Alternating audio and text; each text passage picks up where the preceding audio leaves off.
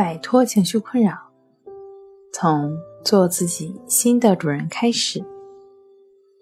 大家好，欢迎来到重塑心灵，我是主播心理咨询师刘星。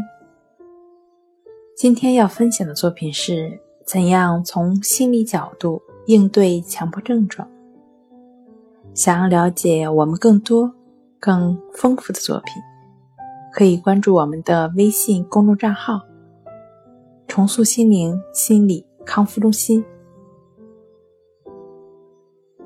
应对强迫症状，首先是接受这些症状的存在，但是不要过于抗争和克制。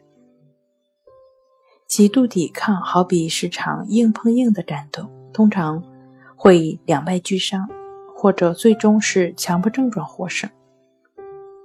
而和强迫症状的斗争，要懂得避开、转移，或者更好的是顺其自然，让自己的力量呢不要在直接的斗争中损耗，而是在其他的方面获得战果。无形中，这个战果，这个顺其自然，也就消除了强迫症状。